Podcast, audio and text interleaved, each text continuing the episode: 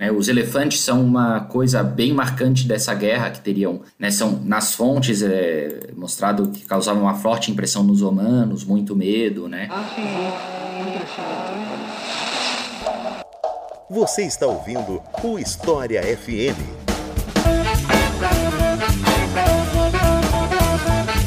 Salve ouvintes do História FM, bem-vindos a mais um episódio desse podcast produzido pelo Leitura Briga História. Eu sou Iclis Rodrigues e hoje vamos falar sobre guerras púnicas. Afinal, o que, que são essas guerras? Por que a gente fala em guerras no plural? Por que, que aconteceu? Quem eram os envolvidos? Quais as consequências? Enfim, para falar sobre isso, eu chamei dois convidados que já estiveram aqui no História FM, são velhos conhecidos de vocês, se vocês acompanham o podcast assiduamente. Primeiro deles, Luiz Felipe Zimmermann, a quem eu passo a palavra para se apresentar para vocês. Então, seja bem-vindo e fique à vontade. Olá, eu sou Luiz Felipe Felipe Zimmermann, sou professor de História e atualmente mestrando no programa de pós-graduação da UFSC e tenho um interesse, fiz meu TCC em História Antiga, então estou aqui para contribuir como eu puder para contar sobre as guerras púnicas. E aqui conosco também, esse vocês devem ouvir uma vez por mês se vocês escutam Colunas de Hércules, Vinícius Fedel. Então, Vinícius, seja bem-vindo mais uma vez e fique à vontade para se apresentar. Salve ouvintes, Iclis, muito obrigado pelo convite. Eu adoro participar de podcast também como ouvinte. E bora lá falar sobre esse evento que, pelo menos pela perspectiva romana, é um dos mais importantes dentro da, da história deles. Então é isso, vamos conhecer mais sobre as guerras púnicas depois dos comerciais.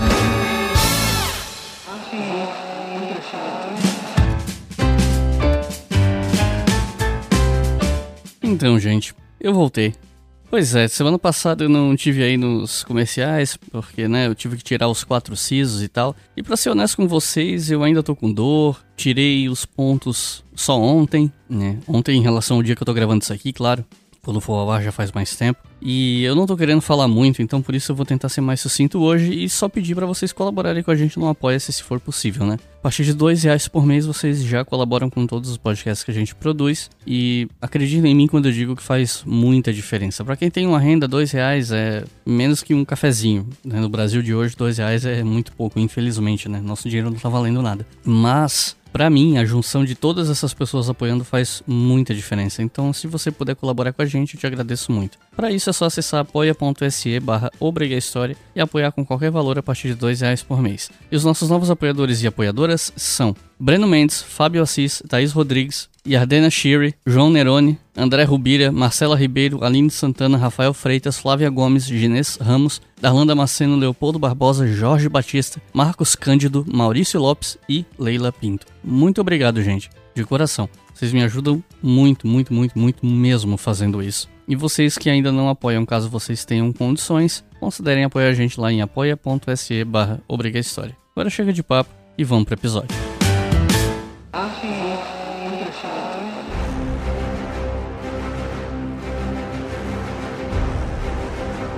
Antes de a gente começar a falar sobre essas guerras em si, eu queria falar sobre os envolvidos dessa história, né? Os principais atores, os principais, não sei se eu posso chamar de estado, mas enfim, quais eram os territórios em guerra? Qual era o estado deles na época, levando em conta que Roma, por exemplo, foi reino, depois foi república, depois foi império. Na época que as guerras começam, Roma era o quê? Era uma república, era império, o que que era? E qual era o estado de Cartago ali? Bom, eu acho que é, é muito interessante essa pergunta, Iclis, para a gente situar algumas coisas, especialmente no momento que a gente está vivendo hoje dentro da academia, porque muita gente enxerga ou pode perceber as guerras púnicas como um, um evento paradigmático quando a gente pensa as questões de história global, por exemplo. E por que que eu digo isso? Porque a gente está falando justamente de um conflito, de um reino, de uma cidade-estado que está na Itália contra outra cidade-estado que está no norte da da África. Entretanto, esse conflito ele vai ter reverberações em outros locais também, como a Ásia, por exemplo, ou mesmo a, a Península Ibérica, que também está ali na Europa, mas é um outro canto, né? Então ele realmente é um, um primeiro conflito de uma escala global muito grande. E nesse momento que a gente está comentando, Roma era uma república, era uma república já muito bem consolidada e já tinha passado por uma série de transformações estruturais que estavam mudando as suas características características políticas, e Cartago era governada por um tipo também de um regime aristocrático. Não sei se agora a gente já dá a datação desses três conflitos, né? Porque a gente chama justamente de as guerras púnicas, porque a gente divide em três conflitos distintos, ou se o Luiz quer complementar com mais alguma coisa. Assim, algo importante de destacar é que tanto Cartago quanto Roma já tinham passado por um processo de expansão do seu poderio. Roma era originalmente uma cidade-estado, né, que foi se expandindo a partir de guerras e alianças, expandindo seus domínios para as outras cidades ali da Itália, especialmente as de etnia etrusca e latina, né, que formaram esse primeiro bloco de aliados que eram também como se fossem submissos a Roma, né, de pequenas cidades submissas a Roma. Então, quando o conflito das guerras púnicas começa, Roma já tinha boa parte da península itálica né, sob seu domínio. E Cartago tinha sido originalmente uma colônia dos fenícios, né, que são um povo do Líbano. Essa colônia se localizava no norte do que hoje em dia é a Tunísia. Né? Esses fenícios do Mediterrâneo Ocidental eram chamados de Punis, né? Por isso, guerras púnicas. E os domínios deles se estendiam ali pela região do norte da África, ali de onde seria a Tunísia, né? Mas iam também para as ilhas da Sicília, da Córcega, da Sardenha no início, e mais para frente se estendem, como o Vinícius falou, né? Também para a Península Ibérica, que vão ser os palcos dessa guerra, né? Esses territórios. E por que que a primeira dessas guerras aconteceu? Bom, Vamos lá. A Primeira Guerra Púnica é, é uma guerra de cerco. E só para começar a situar os ouvintes temporalmente, a gente está falando aqui mais ou menos de 264 a 241 a.C. E aproveitando o seguinte, todas as datas desse episódio vão ser antes de Cristo. Então, para eu não ficar repetindo isso, é, a gente só vai falar as datas, mas eu acho que a gente tem esse acordo, beleza? Vamos lá. Como o Luiz tinha comentado, justamente Roma ele já tinha estabelecido sua hegemonia é, pela Península Itálica e só que aconteceu o seguinte: eles ainda não tinham explorado expedições marítimas, por exemplo. E mesmo a Sicília, ela tem também várias cidades-estados e basicamente o que acontece é o seguinte: como começa a Primeira Guerra Púnica? Uma coisa que é importante a gente comentar é que tanto o poder de Roma quanto o poder de Cartago, ele se dá de várias formas. Não necessariamente Roma precisa dominar uma cidade para ter uma influência sobre ela. Esse mundo antigo, esse mundo antigo e a política no mundo antigo é uma coisa muito heterogênea. Então, dentro de uma cidade, você pode ter várias facções que tem seus próprios interesses. Inclusive, você pode ter dentro de uma cidade, por exemplo, uma facção que enxerga nos romanos uma possibilidade deles ascenderem politicamente e ao poder dentro da própria cidade, formando assim redes de aliança. E daí o que acontece? Tem essa cidade que chama Messina, que ela fica justamente onde mais ou menos ali na região da Sicília, e ela estava em disputa com uma outra cidade que chama Régio. Aproveitando esse conflito militar, tem uma companhia de mercenários, eles se chamam Marmetinos, que significa filhos de Marte, eles foram contratados justamente por Messina. Só que o que acontece? Eles dão um golpe contra Messina e tomam a cidade para eles. Com esse movimento de tomar a cidade para eles, e isso é importante porque originalmente esses mercenários que eram os marmetinos, eles tinham ligações com Roma. Um outro reino, o reino de Épiro, aproveita esse momento, e eu estou puxando isso justamente para tentar mostrar um pouco da extensão desses conflitos. É, o rei de Épiro, que chama Piro, ele aproveita esse momento, porque ele acha que justamente Roma está enfraquecida e vai ter que lidar com um problema, e ele invade a Península Itálica. Isso isso faz com que os membros da outra cidade de Régio peçam ajuda para Roma, justamente para tentar garantir a sua independência, visto que ele está lidando agora contra duas forças militares, né? Os marmetinos que se rebelaram e essa invasão de Pirro, e os romanos resolvem ajudar o pessoal de Régio. Eles enviam uma guarnição para lá. Entretanto, essa guarnição que Roma envia para ajudar Régio, eles acabam fazendo algo que não é sancionado pelo Senado, que é justamente eles acabam traindo o rei de Régio e tomando a cidade para si. Isso causa uma insatisfação muito grande de Roma, dos cônsules, e acaba com que os romanos eles enviem um segundo exército para depor os antigos soldados romanos de Régio e devolver a cidade para seus antigos cidadãos. Quando eles fazem isso, eles têm sucesso nessa empreitada, é... o que aconteceu? No meio desse período, justamente quando os romanos os soldados romanos tomam a cidade de Régio para si, eles tinham acabado de formar uma aliança com o Messina. Com os marmetinos que tinham tomado aquela cidade. É quando Roma toma a Régio de volta,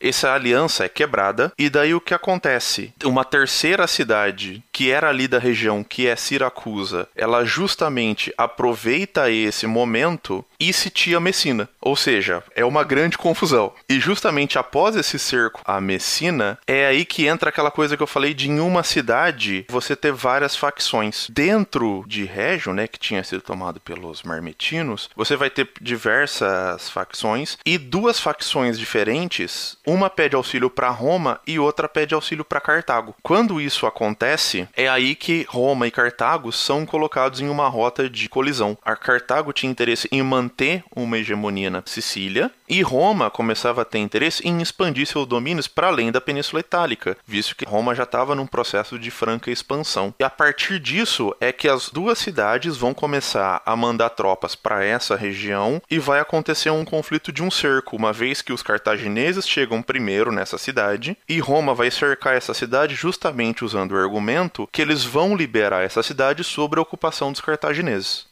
É, esse conflito vai ser a primeira vez que Roma vai investir numa frota naval para poder rivalizar com os cartagineses, né? Porque até então os conflitos de Roma tinham em sua maior parte se dado por exércitos, então isso vai ser uma novidade. De alguma maneira, os cartagineses ainda tinham uma certa hegemonia no Mediterrâneo Ocidental nesse momento, que vai sendo quebrada pouco a pouco à medida que Roma vai investindo, né? O conflito foi muito equilibrado, tanto que durou muito tempo, durou mais de 20 anos, com essas duas forças influenciando ali, disputando na maior parte no território mesmo da Sicília, onde estavam todas essas cidades envolvidas no conflito. Um território que os cartagineses já tinham algumas fortalezas, algumas cidades que eles dominavam ali e que Roma começava a chegar nesse momento para tentar estabelecer o seu domínio sobre essa região. Então a Sicília ficava exatamente ali entre essas duas poderosas nações, que eram Roma e Cartago, né, entre os territórios que elas dominavam, e é ali que vai se dar essa primeira guerra. E é muito curioso isso que o Luiz estava comentando. Mais para frente a gente vai falar sobre a principal fonte que relatou esse conflito, que é o Políbio. E só para ilustrar um pouco essa questão de como ele coloca essa falta de familiaridade com que os romanos tinham com essas batalhas marítimas, parte do, do primeiro livro. Uma, justamente que isso, os romanos, justamente pela dificuldade que eles tinham na questão de, de navegação, o Políbio descreve que as batalhas navais se davam da seguinte maneira: quando a batalha ela era marítima e ela realmente tinha uma dinâmica de batalha marítima, ou seja, um barco batendo no outro, tal os romanos perdiam. Entretanto, quando os romanos eles conseguiam emparelhar os barcos e transformar essa batalha marítima em uma como se fosse uma batalha campal, vamos dizer assim, uma batalha terrestre, melhor dizendo, os romanos ganhavam. E isso fez com que os romanos inventassem uma invenção que o Políbio chama de corvo, que basicamente era um mastro que eles colocavam no navio e ele tinha como se fosse um peso que ele projetava sobre o outro navio justamente para impedir com que o, o navio cartaginês recuasse e os romanos conseguissem abordar o barco. E tem uma outra passagem também que é muito interessante, que é justamente durante o cerco ao porto, tinha um um mercador cartaginês, se eu não me engano, que os romanos eles tentaram fazer um bloqueio naval, entretanto, pela superioridade dos barcos cartagineses, furar esse bloqueio. E o Políbio coloca justamente que um dos fatores que leva o, o cerco durar tanto, esse é um dos fatores, que Roma não conseguia fechar efetivamente esse cerco. E todo dia esse cara, no final da maré, ele furava o bloqueio e zombava dos romanos. Todo dia, todo dia, todo dia ele fazia isso. Ele ia e voltava, ia e voltava. Até que em um dos dias acontece um revés com a maré, é, ele acaba encalhando o barco dele, os romanos capturam ele, capturam o barco, e eles fazem como se fosse um processo de engenharia reversa e aprendem um pouco da engenharia naval cartaginesa para conseguir melhorar um pouco os barcos deles. Então isso eu acho que são, são dois momentos muito interessantes que o Políbio descreve desse momento da Primeira Guerra. Russia's resilience is unlike anything he's ever encountered. And as winter closes in, his army begins the most infamous retreat in history. A Primeira Guerra ela acabou ao longo de né, 20 anos de combates navais e tudo mais, acabou levando a muita muita deterioração tanto demográfica, né, do tamanho da população de Roma e de Cartago, como também é um dano econômico imenso, tanto para Roma como para Cartago aí. E isso acabou fazendo com que os cartagineses não conseguissem manter toda a sua frota ativa durante toda a guerra. Então, no final da guerra, Cartago estava desesperada por recursos, buscava empréstimos, buscava maneiras de conseguir subsidiar a sua existência econômica, né? E isso fez com que eles, no final do conflito, tenham tirado alguns desses navios, né? Porque os navios eram navios de guerra, mas muitas vezes eles tinham que usar navios que tinham funções comerciais e tudo mais, né? Que tinham outras funções nesse império de Cartago que já era um império marítimo. E um contraponto a isso é que Roma usou os poucos recursos que conseguiu captar nesse conflito para construir uma frota nova e uma frota focada no combate marítimo, focada exatamente para esse conflito. Então, isso permitiu que no finalzinho da guerra, Roma tivesse uma pequena vantagem naval que foi decisiva para eles conseguirem vencer esse conflito né, que se estendia por tanto tempo. Então, tem um pouco dessa coisa desses navios que eram novos e feitos especificamente para esse conflito, né? Que isso ajudou Roma no final e a desmobilização de Cartago, né? Porque Roma, a impressão que a gente tem olhando para as fontes e tudo mais é que Roma se permaneceu mais obstinada no conflito, né? É, mas eu acho que isso tem muito essa relação justamente com esse desgaste econômico que Roma também sofre, entretanto, e às vezes a gente não tem essa informação ou não percebe isso. Uma das principais bases, um dos principais produtos que Roma comercializava, e era algo absurdamente importante e valorizado na antiguidade, eu acho que isso ajuda a Roma ter um fôlego econômico maior, era justamente o né? Você tem ali em Roma a via salária e é extremamente importante, sem contar também que Roma podia contar com uma base de aliados também muito grande para fornecer não só recursos econômicos, como recurso humano, que foi realmente um desgaste humano muito grande, né, para os dois lados. E nesse aspecto me parece que Roma tinha mais esse recurso e soube mobilizar isso melhor, né? Quando eu fui ler sobre esse assunto para escrever um roteiro, eu encontrei uma tal Guerra dos Mercenários, que teria rolado entre a Primeira e a Segunda Guerra Púnica, e eu nunca tinha ouvido falar dela. O que, que foi essa guerra? Bom, primeiro a gente pulou um pouco de falar do final do conflito. Né? No final do conflito, o que aconteceu é que Cartago se rendeu a Roma, né? teve que pagar uma dívida imensa, mais do que já estava a deterioração econômica que Cartago já tinha, né? e ceder os territórios da Sicília que passaram a ser uma província romana que era uma nova relação, né? Os outros territórios da Itália eram, na sua maioria, considerados cidades aliadas, e essa situação de serem províncias era um novo tipo de imperialismo romano. Né? Essas regiões iam ser administradas e cobradas impostos como sendo domínios diretos de Roma. E aí o que acaba acontecendo é que Cartago fica numa situação ainda mais deteriorada e tem problemas para pagar os mercenários que eles utilizaram na guerra. Isso leva a um levante de mercenários né, cerca de 20 mil mercenários que tinham sido contratados que ficam sem o pagamento e começam a se revoltar contra Cartago. E essa revolta de mercenários originalmente começa a ganhar adesão de outras cidades insatisfeitas com o domínio de Cartago,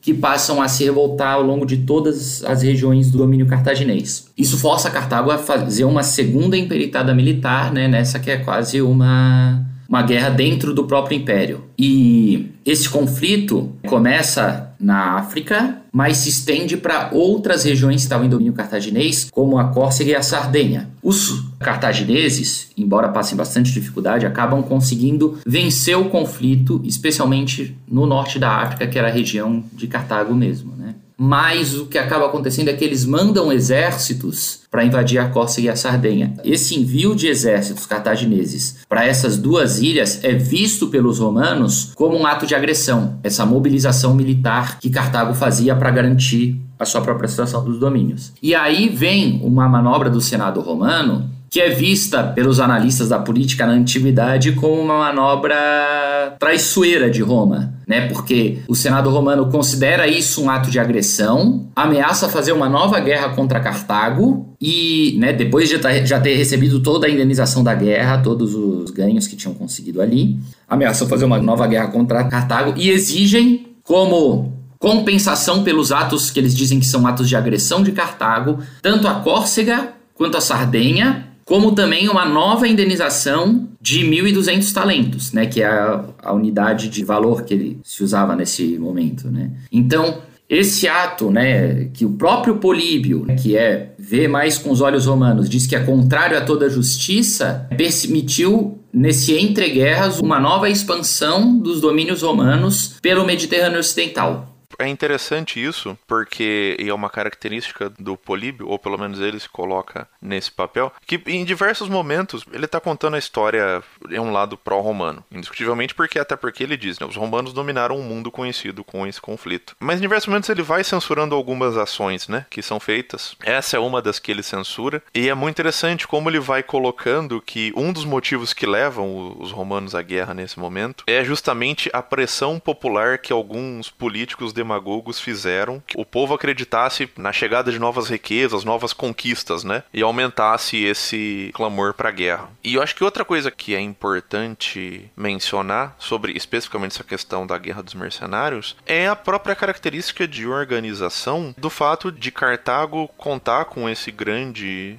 um grande expediente de mercenários. E às vezes, quando a gente vai pensar um pouco em história militar, em alguns aspectos, a gente vê isso como algo, como algo inferior ou algo negativo, e não necessariamente, né? É possível você um exército que conte com mercenários, e, e Cartago fez a sua expansão em boa parte graças a isso. Entretanto, tem seus reveses. E assim como Roma, que tinha o seu exército na lógica de soldados cidadãos, em diversos momentos também vai ter suas insurreições internas, também vai ter seus problemas de greve, de cidadãos se recusando a ir para o conflito para buscar direitos políticos. Isso acontece bastante durante a Primeira Guerra Púnica e é muito interessante sobre como vários vários plebeus e vários cidadãos eles vão se recusar a pegar em armas para conseguir ter uma garantia de acesso a direitos políticos maiores. Então só frisar que realmente é só uma característica diferente, não significa que o exército cartaginês era inferior ao romano. Só para concluir, a Guerra dos Mercenários foi um dos atos de agressão feitos por Roma que provavelmente provavelmente ampliou ainda mais a rivalidade entre, entre Roma e Cartago, né? entre romanos e cartagineses. É exatamente por ter sido essa ação traiçoeira contra né, um país que já tinha sido derrotado, que já estava pagando suas penas por ter perdido a guerra, estava deteriorado por uma guerra que é quase uma guerra civil né, dentro do seu território. Então Roma se aproveita dessa situação e isso provavelmente aumentou ainda mais a rivalidade dos dois lados.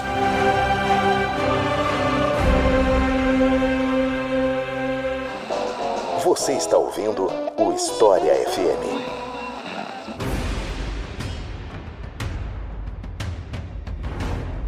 A Segunda Guerra Púnica me parece ser a mais lembrada no senso comum, pelo menos de quem já ouviu falar em guerras púnicas, né? Por conta de um fator bem específico, que é Aníbal. Então eu quero começar esse bloco perguntando quem foi Aníbal. Bom, Aníbal vinha de uma linhagem né, de líderes que depois das guerras púnicas conseguiram se destacar depois da Primeira Guerra Púnica, conseguiram se destacar dentro do, do cenário político e militar de Cartago. Né? Ele era descendente de um veterano da guerra na Sicília, né, Amilcar Barca, e vinha de várias gerações de líderes que tinham entre os seus objetivos colocados né, essa revanche contra Roma, né, essa situação. Vinha Amilcar, depois Asdrubal, que era afiliado do Amilcar, e depois Aníbal, que quando chega chega na véspera da Segunda Guerra Púnica, tinha assumido poder no exército cartaginês. Não, e assim, é, com certeza, essa guerra, ela vai ser marcada e ela vai ser conhecida pela atuação do Aníbal. Não é à toa que, que os romanos chamam, especialmente, a Segunda Guerra Púnica das guerras anibálicas, né? E é esse cara que tem, eu acho que um dos principais feitos militares, que é cruzar o, os Alpes com os elefantes, né? Isso é algo surreal, assim, e as manobras militares que ele vai elaborar, né? Dessa vez, qual foi o estopim da guerra, dessa segunda guerra? Bom, no entreguerras, os cartagineses uh, tentaram compensar a perda dos territórios que eles tinham tido nas ilhas da Sicília, da Sardenha e da Córcega, se expandindo para a Península Ibérica, região ali de Espanha, Portugal. Eles estavam ampliando seus domínios nesses territórios. E aí eles começam, os romanos começam a tentar também se expandir a partir de uma política de alianças com as cidades dessas regiões, se expandir até a Península Ibérica, a sua rede de territórios protegidos, para exatamente conter a expansão cartaginesa. Isso leva eles a definir o rio Ebro como o que seria uma fronteira entre os domínios dos dois estados. Eles fazem um tratado de Tordesilhas na Península Ibérica. É, quase como se fosse isso. Eles colocam lá aquele rio como sendo a fronteira entre os dois domínios. E os cartagineses acabam decidindo romper esse acordo por parte de uma das políticas de alianças que tinham do lado do cartaginês e do lado romano e atravessam aquilo ali fazendo com que os romanos declarem guerra aos cartagineses. Mas os cartagineses já antevendo isso, partem com um exército para a Península Itálica, partem com um exército. E aí essa guerra vai começar primeiro na Península Ibérica, mas ela vai se expandir também para a Península Itálica. E aí que vem o grande feito do do Aníbal, né, que foi conseguir marchar com o seu exército, que não era muito numeroso para os padrões dessas guerras, ele consegue marchar pelo seu, com o seu exército pelos Alpes e chegar no, só me permite um adendo pra gente não. E olha que sou eu falando, hein? Pra gente não deixar um programa muito pró-Roma, pra não ficar aquela impressão de que os cartagineses acordaram um dia e falaram: ah, tô maluco, vou atacar Roma. Porque assim também, a política romana é muito perniciosa, né? Então, assim, existia esse acordo dividindo a Península Ibérica, né? Entre as regiões do, do rio Ebro. Entretanto, os romanos eles tinham feito um acordo à parte com outra cidade que ficava do lado cartaginês, que era Sargunto. Então, assim, é possível interpretar interpretar que só por isso os romanos já estavam rompendo o pacto que eles mesmos tinham estabelecidos, né? E Cartago vai enxergar também essa expansão militar romana como uma ameaça à sua existência, já pelo histórico da Primeira Guerra Púnica, né? Então, é, esse é o principal estopim que leva justamente a Cartago a atacar essa cidade que é Sargunto, e daí sim Roma fala: ah lá, olha lá eles rompendo o pacto e, e vão pro pau de novo. Essas tropas do Aníbal, elas atravessam os Alpes, né, e tem muita discussão sobre como elas teriam feito isso, né, e era uma tropa numerosa, com soldados, com elefantes, com vários tipos de. Né, os elefantes são uma coisa bem marcante dessa guerra que teriam. Né, são nas fontes é, mostrado que causavam uma forte impressão nos romanos, muito medo, né?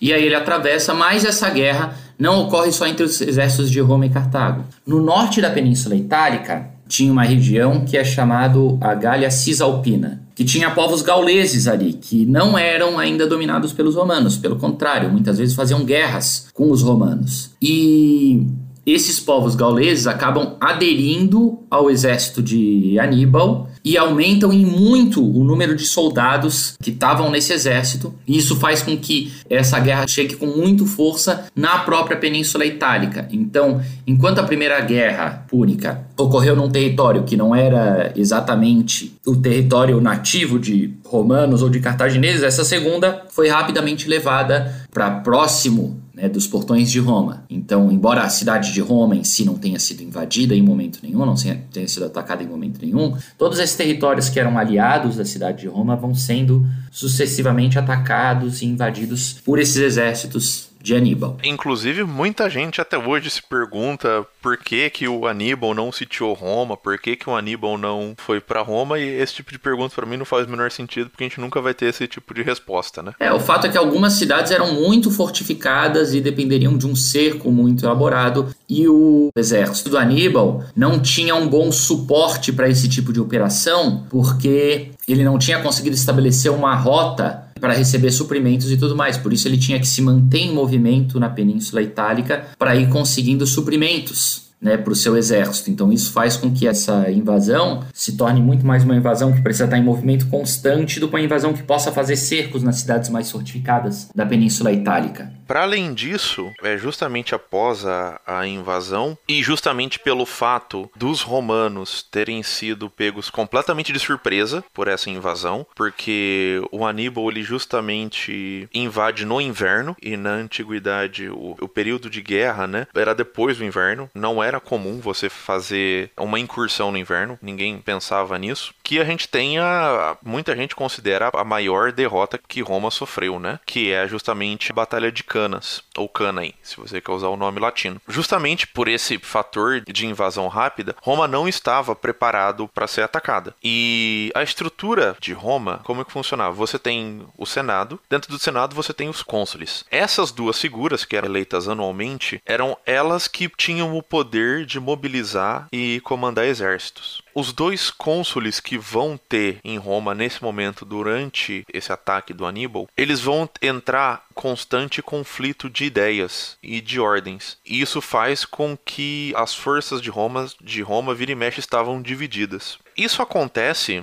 eu imagino, não só pela questão de ser pego de surpresa, mas existe um aspecto importante no mundo da política romana, que é a questão de ascender política e socialmente através das guias militares. Então, ao mesmo tempo que esses dois cônsuls, eles tinham uma meta em comum, derrotar o Aníbal, eles também eram rivais entre si. E isso muitas vezes podia atrapalhava o, o dia a dia da política militar, né? E daí a gente finalmente vai chegar nessa principal batalha que pelas fontes são números surreais, assim, são números absurdos de, de envolvido e, e de perdas, assim.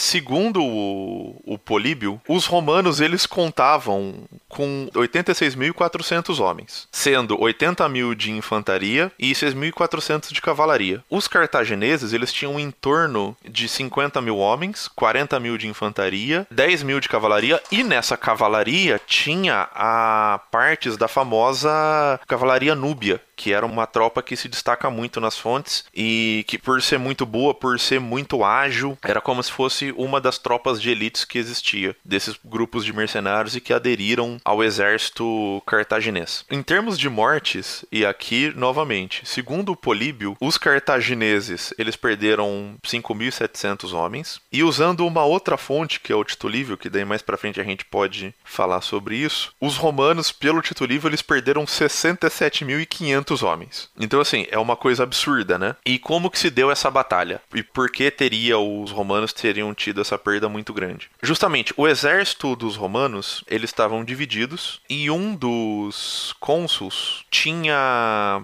parado o exército dele à frente do outro. O Aníbal, ele manda primeiro justamente a cavalaria da Numídia para servir como isca. Então eles fazem um ataque leve e recuam a cavalaria romana é dizimada pela cavalaria da Numídia e a infantaria avança. O Aníbal ele faz como se fosse uma parede de escudo. Entretanto, o que, que ele faz? Ele coloca os soldados mais experientes e melhores dele no meio e os soldados mais jovens, menos experientes, nas pontas. E o que, que ele começa a fazer? Qual que é a grande manobra dessa batalha? Aos poucos, o, o Aníbal dá a ordem e ele comanda para o centro recuar, começar a recuar lentamente isso dá a sensação para os romanos que eles estão vencendo essa batalha porque eles estão empurrando a parede de escudo inimiga e eles vão cada vez mais avançando. Com esse centro recuando, ao mesmo tempo, o Aníbal dá ordem dos flancos dessa parede de escudo ir se fechando ao redor dos romanos. E ele meio que cerca o exército romano e um massacre acontece. E é onde, inclusive, que eles perdem um desses cônsuls nessa batalha. E muita gente considera que até pelo menos depois, lá bem mais para frente, a batalha de Teutoburgo, essa é a maior derrota que os romanos já sofreram na história deles.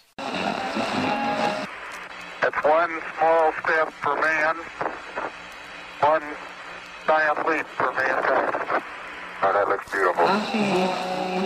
Como é que foi o contra-ataque romano contra Cartago, Aníbal e tal, e as consequências dessa guerra depois que ela termina? Então, o combate continuava acontecendo em diferentes pontos, não é só porque o Aníbal estava na Península Itálica que tudo acontecia ali na Península Itálica, né? Por exemplo, quando as tropas de Aníbal vinham pelo interior, pelos Alpes, para chegar na Península Itálica, os romanos avançavam mais pelo sul, né, mais ao sul, ali perto do litoral, avançavam com as suas tropas para a Península Itálica. Então, um palco de guerra se dava ali. Outro palco de guerra foi a própria Península Itálica e tinha tantos combates do exército que estava em movimento do Aníbal, que vai até o sul da Península Itálica depois dessas várias derrotas dos romanos, como também esse combate se dava nas regiões marítimas ali da Sicília e tal por combates navais. Mas os romanos não imediatamente buscaram contra-atacar o exército de Aníbal. Uma das estratégias que foi feita pelo é o Quintus Fabius Maximus? É,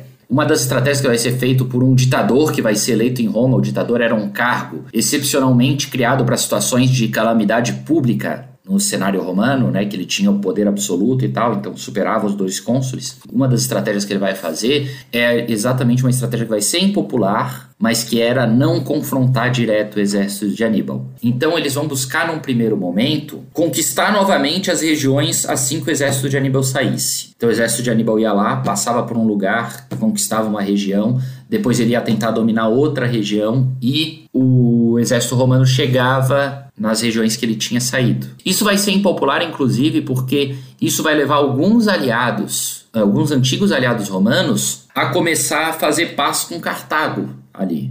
Então vai começar a ter uma disputa entre cidades que estavam do lado de Roma e cidades que estavam do lado de Cartago na própria Península Itálica. Mas o, o medo que Quintus Fábios e outros tinham era uma nova derrota romana, da qual ela não pudesse se recuperar demograficamente, como de fato foi aquela primeira. Os exércitos de Aníbal, de fato, a estratégia poderia funcionar porque os exércitos de Aníbal, eles não conseguiam receber reforço dos outros exércitos cartagineses. Então, aos poucos, esses exércitos iam se desgastando. Embora eles tenham recebido um reforço por parte, quando eles conseguiram chegar ao sul da Península Itálica, teve um pequeno reforço que foi enviado, mas foi a única vez. O Asdrubal e outros cartagineses tentaram fazer também suas invasões da Península Itálica para tentar juntar suas forças com as forças de Aníbal, mas eles nunca conseguiram fazer isso. Quando eles tentavam trazer novos exércitos, novos contingentes para a Península Itálica, os romanos conseguiram conter esses contingentes. Então as forças é... do Aníbal foram se, des, foram, né, se desgastando sem conseguir uma vitória decisiva na Península Itálica. Existe um outro fator também que é, é importante trazer, que nesse aspecto existem algumas similaridades entre o mundo político, militar político romano e cartaginês. E são características do mundo antigo, né? Onde essa aristocracia militar, ela ganhava muito renome e poder. E justamente por essas investidas e, e, essa campanha bastante ousada, chega um momento que dentro do próprio, vamos chamar assim, entre aspas, de Senado cartaginês, você, vão, você vai ter também famílias que são rivais do clã Barca, que é a família do Aníbal, e que também vão ter alguns esforços para sabotar um pouco esses reforços. Então também existia essa pluralidade de interesses, assim como existia no mundo romano. E isso também é um dos fatores que a gente tem que levar em conta para muitas vezes alguma falta de apoio que o Aníbal teve enquanto ele estava nessa campanha, para além de todas as dificuldades que o Luiz estava comentando, né? De estar tá em uma região muito distante, de estar tá no meio do território inimigo, isso é um fator também importante. O fato é que os romanos não vão reagir com o peso suficiente contra o próprio exército do Aníbal. Depois das sucessivas derrotas que eles sofrem na Península Itálica, eles vão primeiro conseguir ao longo de uma campanha bastante complicada com vários reveses. Eles vão primeiro conseguir derrotar os cartagineses na Península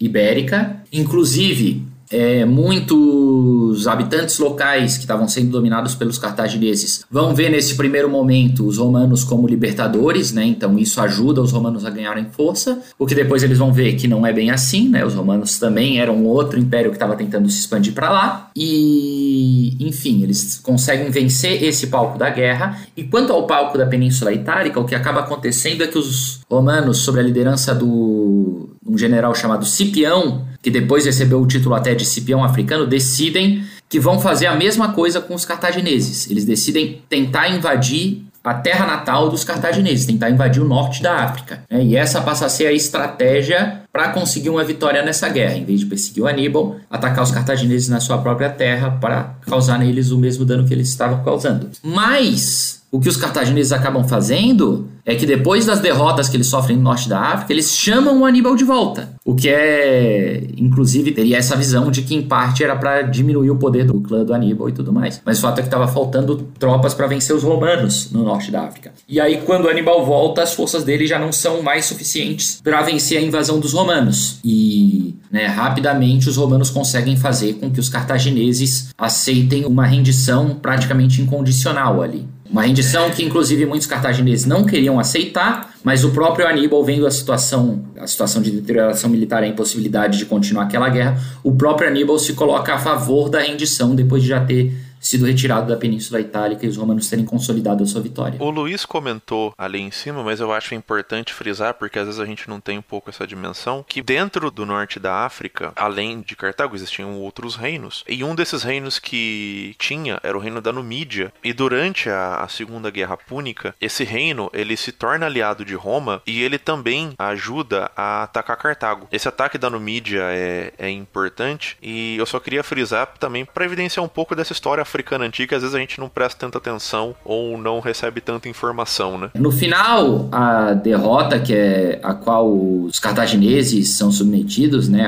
as condições da derrota deles é humilhante. Primeiro, ela se viu forçada a ceder para os romanos toda a Península Ibérica, né, todos aqueles territórios, restringindo o seu domínio só ao norte da África. Além disso, ela perdeu todos os territórios que tinha além do mar, né, manteve seu domínio até apenas na costa da África. Depois foi colocada uma indenização de 10 mil talentos em prata, para uma cidade que já estava né, bem deteriorada com, com as suas derrotas, sucessivas derrotas para os romanos, que podiam ser pagados ao longo de 50 anos. Teve que entregar reféns, né? Isso era uma prática comum na antiguidade para garantir de alguma maneira o domínio de uma cidade sobre a outra, ou até um domínio igual. Você entregava reféns para evitar que você fizesse ações hostis, senão esses reféns podiam ser escravizados ou mortos e tudo mais. E aí vem uma condição que era mais traiçoeira, que era o fato de que os cartagineses ficam proibidos de fazer qualquer guerra fora da África e também dentro da África, qualquer guerra, a menos que tivessem a permissão dos romanos. Então, basicamente, eles viram um estado submisso aos romanos, que não tem nem a soberania de declarar guerra, que era um dos fatores mais importantes nesse mundo antigo.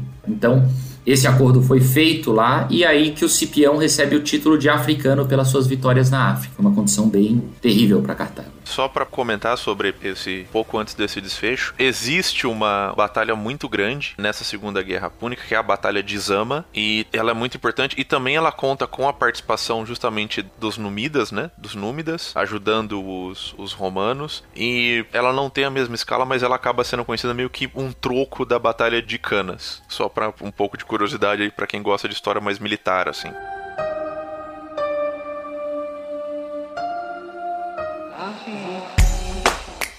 Se você quiser colaborar com o História FM, você pode fazer isso via Pix usando a chave leituraobrigahistoria@gmail.com. E assim você colabora para manter esse projeto educacional gratuito no ar.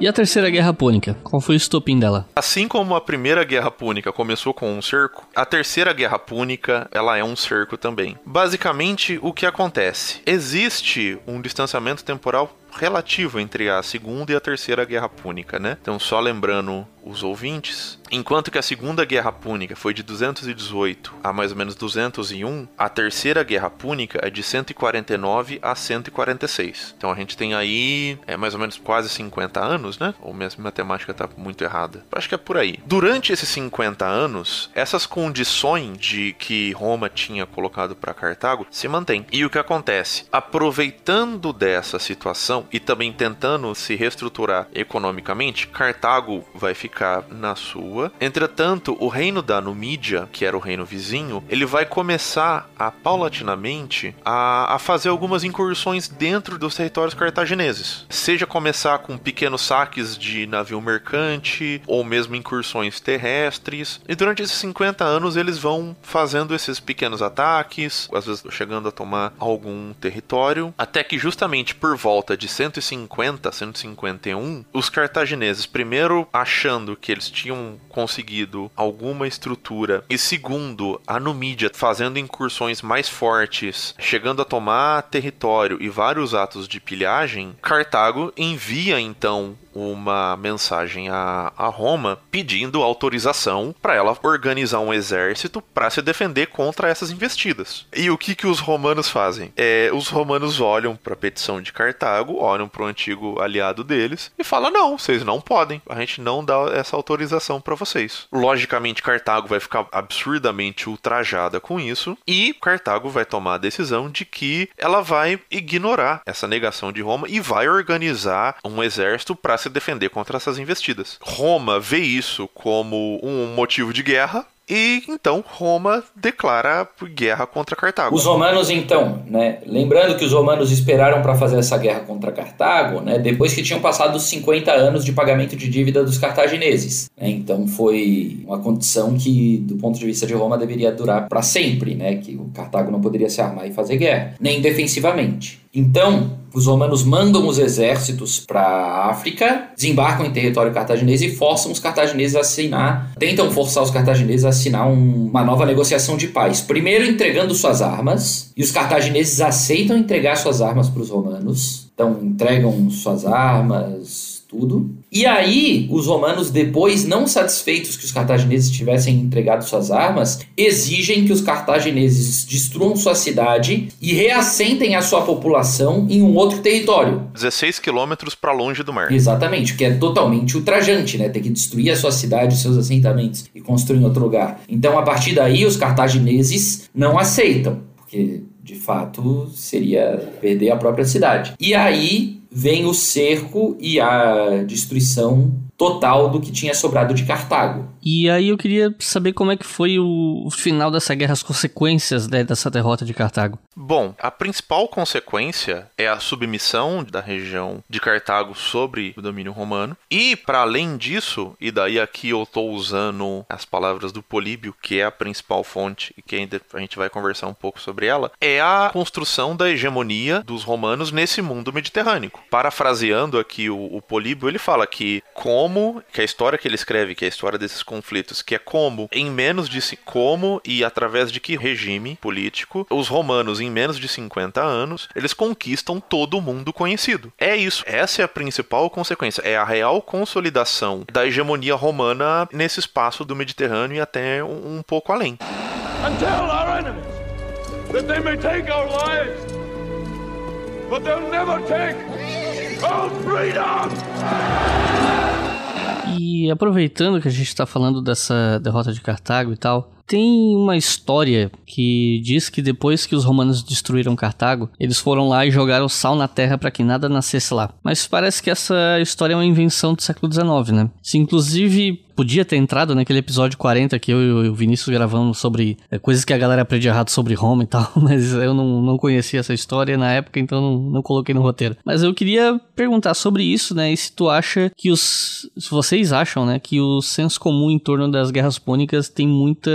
Tem muita história para boi dormir no meio, né? Enfim. Essa história realmente ela não tem respaldo na realidade, tanto que os romanos eles ocupam a cidade de Cartago em um primeiro momento. Aí já no regime de império eles vão reconstruir o porto de Cartago e Cartago vai ser uma constante de um porto muito importante para Roma. Então não tem essa questão de jogar sal na terra, como é a dita frase, né? Essa visão que a gente tinha dessa rivalidade que se construiu entre Roma e Cartago de uma maneira visceral, na minha visão ela parte de duas fontes principais, é, três na verdade, vamos colocar aqui, em alguns momentos, o próprio Políbio, é, que é contemporâneo a esses conflitos. Uma segunda fonte que é desse período e que ele fala com muita verve contra Cartago, que são alguns discursos ou alguns relatos discursos que a gente tem de um político da época que chama Catão o Velho, inclusive segundo a tradição, durante a agora não lembro de cabeça se é para a segunda ou para a terceira guerra púnica, que ele fala que da terceira que ele fala que Cartago tem que ser destruída, da lenda este Cartago, que é justamente essa ideia ideia de que a cidade tem que ser completamente destruída para que Roma possa viver em paz. E a terceira é o próprio Tito Livio. Entretanto, essa questão que você perguntou desses mitos, dessas lendas, uma coisa que eu acho importante a gente lembrar e evidenciar, especialmente para quem não faz faculdade de, de, história ou não é um acadêmico, é entender que quando a gente pensa em escrever a história hoje, não é a mesma coisa da antiguidade. Dentro do mundo antigo, especialmente dentro da sociedade romana, e isso tem a ver também com o seu contato com o mundo grego, a história é um gênero narrativo e faz parte da questão narrativa você criar elementos que são mais aprazíveis para o seu leitor, para o seu ouvinte. Então você tem uma série de floreios, uma série de elementos que são criados propositalmente para muitas vezes hiperdimensionar um fato um evento para parecer que ele é mais mais agradável de ler mesmo, mais mais épico até, usando aqui algumas aspas. O Políbio, por mais que ele tenha que é a principal fonte para esse conflito, porque ele está inserido nessa dinâmica, para quem não conhece conhece, o Políbio ele é de origem grega. Ele justamente por causa dessas disputas dentro do mundo romano em expansão. Ele faz parte de uma família de aristocratas muito importantes. Ele chega a fazer parte da Liga Queia, que é uma liga de cidades. E a facção que ele advogava acaba tomando um revés na cidade e ele acaba sendo enviado para Roma na condição que o Luiz tinha comentado como um refém. Enquanto ele está em Roma como refém, ele acaba tendo contato justamente com a família dos Cipiões e eles acabam se tornando amigos. E o Políbio ele toma para si essa missão de narrar esses eventos que ele enxerga como os eventos mais importantes que ele está vendo no mundo, porque é a primeira vez que ele enxerga algum tipo de potência militar e política construindo essa hegemonia que ele chama de universal que ele fala que os romanos vão conquistar todo o mundo conhecido, e isso é algo inédito. Ele fala que Alexandre o Grande não fez isso, Atenas não fez isso, Esparta não fez isso, os cartagineses não fizeram isso, nenhuma outra potência fez isso. E é justamente por isso, por esse fato inédito, que ele vai se dedicar a narrar esse conflito. Então existe essa demanda retórica. Mesmo o Políbio, que se coloca como alguém que é mais investigativo e menos afeito dessas questões de floreios retóricos, você tem alguns elementos desse. Outras fontes que também vão falar sobre isso, como por exemplo o Tito Livio, ele já está escrevendo bem depois. Ele está escrevendo no século I depois de Cristo, já mais ou menos ali na época de Augusto. O Tito Livio, ele tem uma outra proposta. O Tito Livio, ele está querendo escrever uma história de Roma, tal, mas a ideia dele é criar uma narrativa muito mais gloriosa. Tanto que se você pegar os números que o Políbio coloca, que eu tinha comentado lá, por exemplo, da Batalha de Cana, é absurdo. E você percebe, por exemplo, quando ele vai descrever as distâncias que os exércitos cruzam, seja na Península Ibérica, seja na Península Itálica, é surreal. Os números, os, as distâncias. Ele não tem essa preocupação de investigar. Outro elemento que é muito interessante, por exemplo, são a questão dos discursos o Políbio, justamente por essa questão de como ele argumentar de fazer uma história mais verdadeira, uma história mais, vamos chamar assim, de mais factual, mais próxima da realidade, ele não escreve muitos discursos. Justamente porque ele diz: olha, eu não tenho como saber o que as pessoas falaram. Eu não estava lá. As pessoas me contaram, então eu vou narrar aqui o fato. Ele descreve, mas ele não não escreve as palavras que saem das bocas. O Tito Livre sai inventando discurso para todo mundo. Ele não tem essa preocupação, ele não tem essa questão. E não que a obra do Tito Livio seja uma obra historicamente inferior ao Políbio. São obras históricas com propostas diferentes. E, bom, agora que a gente falou das guerras em si, a minha dúvida é a seguinte: quais as fontes que existem sobre essas guerras? Vocês já citaram algumas, especialmente o Vinícius, né? Falou do Políbio, Tito Lívio, mas eu queria ir um pouco mais além. Não só das fontes escritas, mas eventuais fontes arqueológicas, por exemplo, enfim. O que é que se tem de fontes sobre as guerras púnicas? Bom, só para a gente então finalizar primeiro o ciclo das fontes literárias, vamos chamar assim, notadamente, além do Políbio, é, do Tito Lívio, nós vamos ter outros historiadores, especialmente romanos, que vão contar sobre esse conflito. Então aqui notadamente Dion Cássio, um autor que eu estou trabalhando no meu TCC, que é o Apiano, ele chega a comentar também sobre esse conflito. Então as fontes literárias, eu acho que se você pegar esse ciclo, você já vai ter uma boa noção. Para além disso, a gente tem várias fontes arqueológicas. A própria Unesco tem um trabalho fantástico que ela fez de resgate de arqueologia em Cartago e muita coisa desse período foi descoberta e foi estudada. Para além disso, a gente tem uma série de evidências do mundo material que envolvem estátuas comemorativas sobre esse período, sobre essas pessoas, a quantidade de busto do Cipião africano, a cunhagem de moedas comemorativas sobre essas batalhas, sobre essas campanhas. Então existem muitos elementos no mundo material que nos ajudam a entender e estudar esse conflito e mesmo essa questão de construção de memória sobre, por exemplo, a família dos Cipiões como esses herdeiros que vai se manter essa constante dos grandes salvadores de Roma que destruíram Cartago, que destruíram Aníbal. É, a gente tem muitos desses elementos.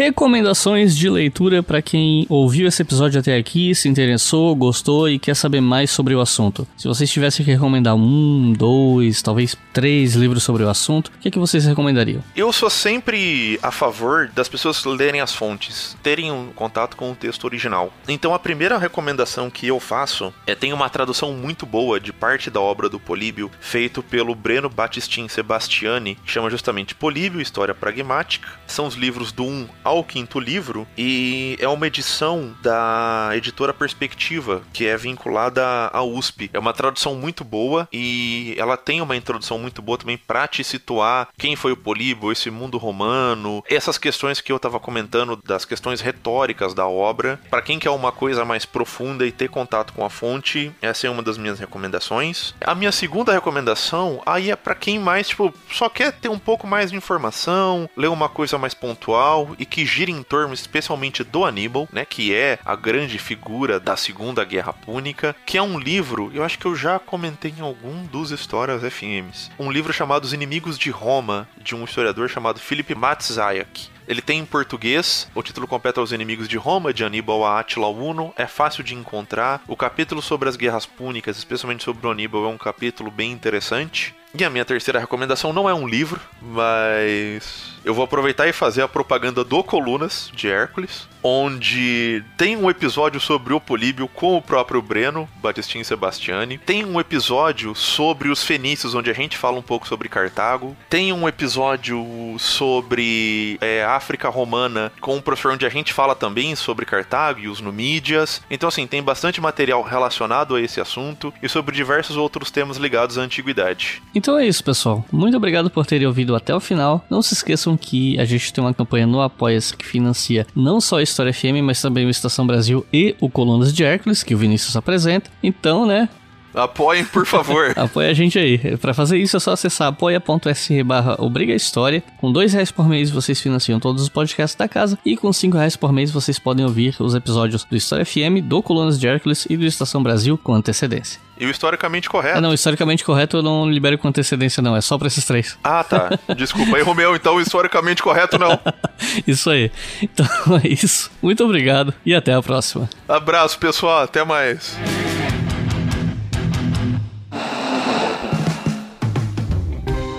Este podcast foi financiado por nossos colaboradores no Apoia-se. Acesse apoia.se barra e contribua para manter este projeto educacional gratuito no ar.